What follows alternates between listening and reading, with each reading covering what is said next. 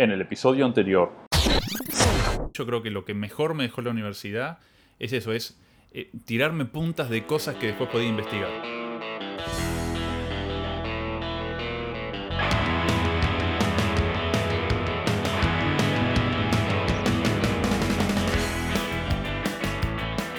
Hola, bienvenidos a un nuevo episodio del podcast de Días Ágiles. Mi nombre es Sergio Yo soy Leonardo. y en el episodio de hoy, el número 18, vamos a hablar sobre objetivos. Exactamente.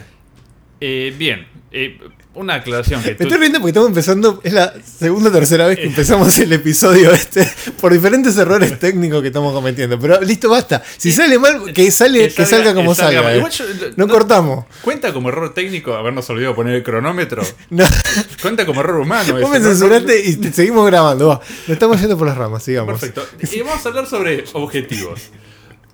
Entonces empecemos. Sí. Eh, primero, para hacer una diferenciación entre dos grandes tipos de objetivos que a veces se mezclan, a veces se consideran separados, pero que es bueno poner esa aclaración. Los objetivos personales versus o sobre los objetivos de, del equipo. Sí. Sí, o sea, uno como individuo suele tener O objetivos- laborales, o- exactamente, o laborales. Que también pueden ser otros. O sea, Sí. puede haber objetivos personales de equipo y además de la empresa, por ejemplo. Sí, o de- sí, me pregunto, siempre es, es- es curioso eso. No, no tengo una respuesta si son los mismos o no.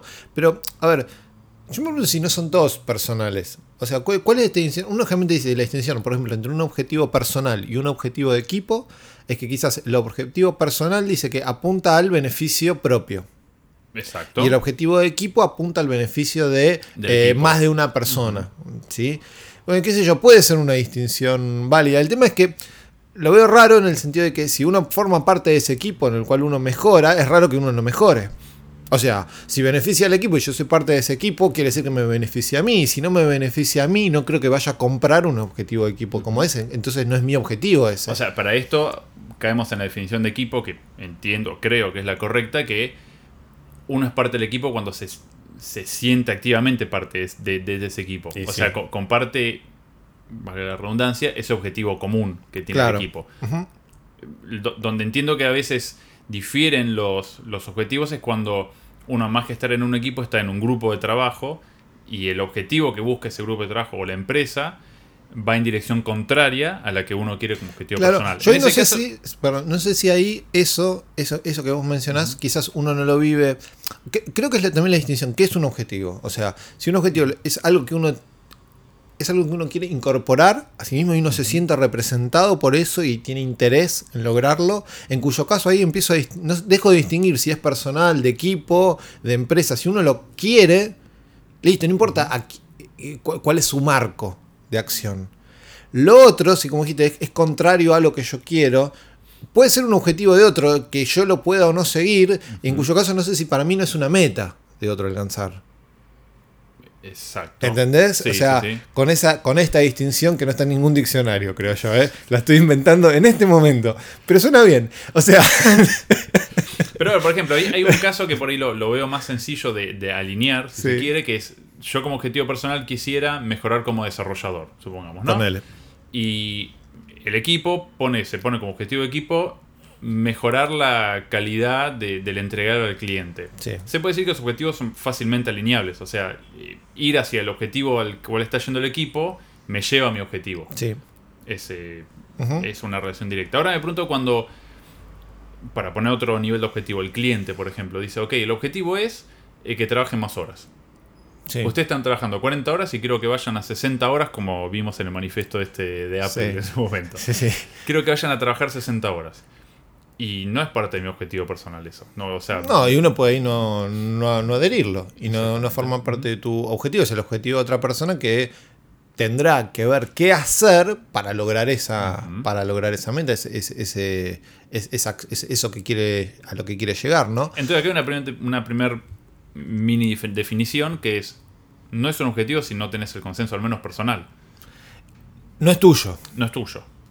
O sea, y quizás no uno, al momento que uno no es tuyo, no tenés acción, con lo cual, si hablamos de objetivos, por lo menos para que sean accionables y demás, uno tiene que sentirse representado por eso. Tiene que sentirse que forma parte de. Si no es un objetivo de otra persona, vale como análisis, vale como nada, eso, reflexión. Es un de- es pero uno no tiene acción, persona. claro, pero uno no tiene acción ni involucramiento en eso. ¿sí? ¿Cuál es la fuente? ¿De dónde pueden salir objetivos, tanto personales, de equipo? ¿De qué lugar pueden salir esas metas? Ok, quiero llegar acá, quiero llegar allá. ¿En qué momento surgen? A ver, el, el que se me ocurre a nivel personal rápido es eh, a través de, de- de- de un deseo por ahí. Sí, o sea, de deseos. de- deseos de que tiene uno X y buscar ese objetivo. Eh, creo que por ahí es más interesante por ahí verlo desde el equipo donde sale, porque en el equipo lo primero que se me ocurre es que, ok, tengo un equipo de 7 personas, son 7 objetivos distintos que tienen personales. Sí. Es cómo busco un objetivo en ese equipo, cómo busco ese consenso dentro del equipo. Sí, ahí aparecen, por ejemplo, técnicas como en retrospectivas. La retrospectiva es una forma de unificar objetivos y avanzar hacia un lugar. Hay una hicimos un podcast Hicimos de de retrospectivas. ¿sí? retrospectivas, sí. En alguno de los 18 que hicimos tenemos uno de retrospectivas. Sí, Y no fue hace mucho, me parece, pero ya no no, me sé, acuerdo. no, no me acuerdo. Son muchos, 18 Sí, podcasts son fueron muchos. sí, pero las retrospectivas es un lugar de surgimiento de objetivos. Eh, Y son consensuados por el equipo, son objetivos del equipo consensuados o idealmente consensuados por todos. Sí. Una cosa que tienen los objetivos que creo que es, como dijimos, es algo a lo que uno quiere llegar, algo que uno desea, algo que uno quiere lograr. ¿sí? Es que a veces los objetivos, o sea, pueden ser inspiradores o motivadores. Ahora también un objetivo mal llevado puede ser un, eh, un- un lugar donde surjan frustraciones. Digo, algo a lo que no llego. Me- lo quiero pero no lo tengo. Lo quiero O sea, pero no o- llego. o lo quiero pero no lo alcanzo. O, un objetivo a demasiado largo plazo Sí. donde no, no, no veo Avance. no, no veo el avance. Exacto. No veo avance, no veo resultados, no veo progreso sobre, sobre lo que estoy. Parece una, aparecen unas técnicas de cómo ok, uno poder definirse sus objetivos. ¿no? Algunas características básicas que podría tener un objetivo ¿sí? para, eh, para ayudar a que se concrete. En realidad ese es el, la- el- Exactamente. objetivo. cómo ponerse objetivos que uno pueda ayudar a que se concreten. Es que yo creo que también el- lo interesante de los objetivos y de tener objetivos que, que sean alcanzables fácilmente ayudan a la, a la motivación propia. Si yo pongo- me pongo objetivos y los logro y yo veo ese avance, me va a motivar a ponerme más objetivos para seguir avanzando. Creo que, que es parte de, de lo interesante de esto. Sí. Quizás, por ejemplo, uno- uno- uno- un objetivo interesante a veces, o sea, pasar del grandilocuente a algo más concreto, decir, no, mi objetivo es, no sé, eliminar la pobreza. Uy, Sí, bueno, fa. sí, o sí. sea, creo que es- está muy bien, quizás como visión. pero no como objetivo. Ahora, ponerse eso como objetivo no tiene mucha acción. Ahora, diferente sería mi personal, ¿no? Mi objetivo es durante el próximo mes ayudar en, eh, un comedor comunitario de mi barrio. Que es mucho más lograble. Exacto, y aparte lo puedo saber si lo hice o no lo hice. Ujú. Puedo saber si tuve o no un, un avance, lo puedo medir. Y va alineado a tu visión también, además. Exactamente, que, a ver, eliminar la pobreza, tra- no, no, no Sí, va a haber no, una sola acción, ¿no? exactamente, O sea, sí. creo, creo que está todo, lamentablemente, Sí. no, no hay una sola acción para lograr ese tipo de, met- de grandes metas. Entonces, quizás una de las técnicas es ponerse objetivos, eh, si uno quiere a corto plazo, pero no solo a corto plazo, sino que sean medibles. O sea, que uno pueda tener algún elemento de medición para saber si hubo progreso. Y eso está bueno porque la sensación de progreso es lo que nos va a dar la satisfacción. Exacto. Y bueno, y hay una técnica para, para buscar ese tipo de, de objetivos, ¿no? Sí. que es la, la técnica SMART. Que creemos que ya la nombramos. Sí, pero en algún lado la mencionamos. Sí, sí, es muy conocida. Exactamente. Eh, que según de donde lo lean difieren, ¿no? La- lo que significa cada una de las Sí, letras. es un acrónimo. Es un acrónimo. Smart. SMART es S-M-A-R-T, es un Sí, acrónimo. sí. Son cinco características que tendría que tener un buen objetivo un- bajo este criterio, ¿no? Exactamente. Donde eh, la S, donde yo recuerdo es de específico, pero Exacto. no, pero Sí, no sé si en específico. todo- vamos por sí, eso, vamos por por eso. Vamos por el que acordamos. Eh, la M es de medible, que es lo que habías nombrado hace un rato, que, Claro. que- que se pueda medir. Claro, que tiene que ser algo concreto, tiene que ser algo medible. La A es de consensuado. Sí, metan la ok. en el medio es la que. Sí. A unos les dicen que es de acotado en el tiempo, Sí. pero yo la No, de bastante accionable, si no. Accionable por ahí. O sea, que uno tiene que poder, en el caso de accionable, ¿no? Que uno tiene que poder hacer algo en pos de eso. O sea, que uno tiene que ser responsable de poder hacer algo en pos de eso. La R, donde yo lo había leído, era de realista. Sí, Que ese es es de, uno. nada, eh, eh, si bien como bien dijo Leo, eliminar la pobreza es un lindo objetivo, no es muy realista por ahí para una sola persona. Es una Sí. acción más en conjunto. Y la T es de acotado en el tiempo. Es Exacto. poner un momento en el cual me paro y digo, ok, ¿lo cumplí o no lo cumplí? En otras palabras, la- el acotado en el tiempo es en qué momento hago esa medición. Exactamente. Que yo puedo decir, yo digo que era medible, si puedo decir si hubo, hubo un avance o no. Bueno, ¿cuándo voy a hacer esa Por medición? ejemplo, el ayudar en un comedor durante el próximo año, Sí. Cuando termine el año puedo medir y decir, ok, ayudo en el comedor y bueno. eh, Quizá sí, ahí debemos fui, medir no. cuántas veces quiero ayudar y uno podría. Mientras más específico, más sensación de avance vamos a poder tener ¿sí? sobre, so- sobre esa meta que queremos lograr. Y una, una característica adicional que no lo dice Smart, pero es más como un tip o un consejo, es que si ese tiempo de medición es corto, es decir, en vez de un año me lo pongo a una semana, por ejemplo, a un mes, ¿sí? Antes voy a saber si la acción que estoy haciendo satisface el objetivo que quiero lograr. Exacto. Porque, por ejemplo, si eh, eh, me pongo un objetivo de hacer algo durante un año para lograr X, ¿sí? recién voy a tener esa medición de acá a un año. Y sí, puede dar que lo logré o puede dar que no lo logré. El tema es que es, y ok, si no lo logré, fue todo un año que perdí de hacer otras cosas. Exactamente. ¿no? Entonces, cuanto antes tenga ese feedback, la, la medición y el tiempo para medirlo justamente es un feedback. ¿Sí? Para saber si sigo con eso o lo, lo hago diferente. Claro, y, y no significa que por ahí no, no esté yendo hacia mi visión, significa que uno de los caminos que estoy probando no me lleva a donde quiero ir. Exactamente. Y el feedback temprano me ayuda a poder cambiar de rumbo y reorientarme. Hay una técnica interesante que nosotros empezamos en el equipo a usarla hace dos semanas, que, se llama, que en realidad viene de, viene de Toyota, se llama Toyota Kata, con K. La pueden buscar en internet, busquen, hay presentaciones de esto, hay muchísimas cosas. Les comento así una cosa por arriba de cómo nosotros la adaptamos. Es adaptable como todas estas cosas, ¿no? Todo lo que es viene para de, adaptar. de, de- del Sí, de por allá. es adaptable. sí. donde básicamente se basa en hacer experimentos, ¿no? En pos de lograr algo. Y la, lo- la gente de Toyota o lo que es la parte de Kata lo que dice es, ok, si vos vas a hacer un experimento, la idea es, hacer algo en pos de una visión que quieras lograr. Y medilo. Y fíjate cómo te va y volvé a hacer. Y esas mediciones hacerlas en pasos cortos. Entonces, donde, por ejemplo, ¿sí?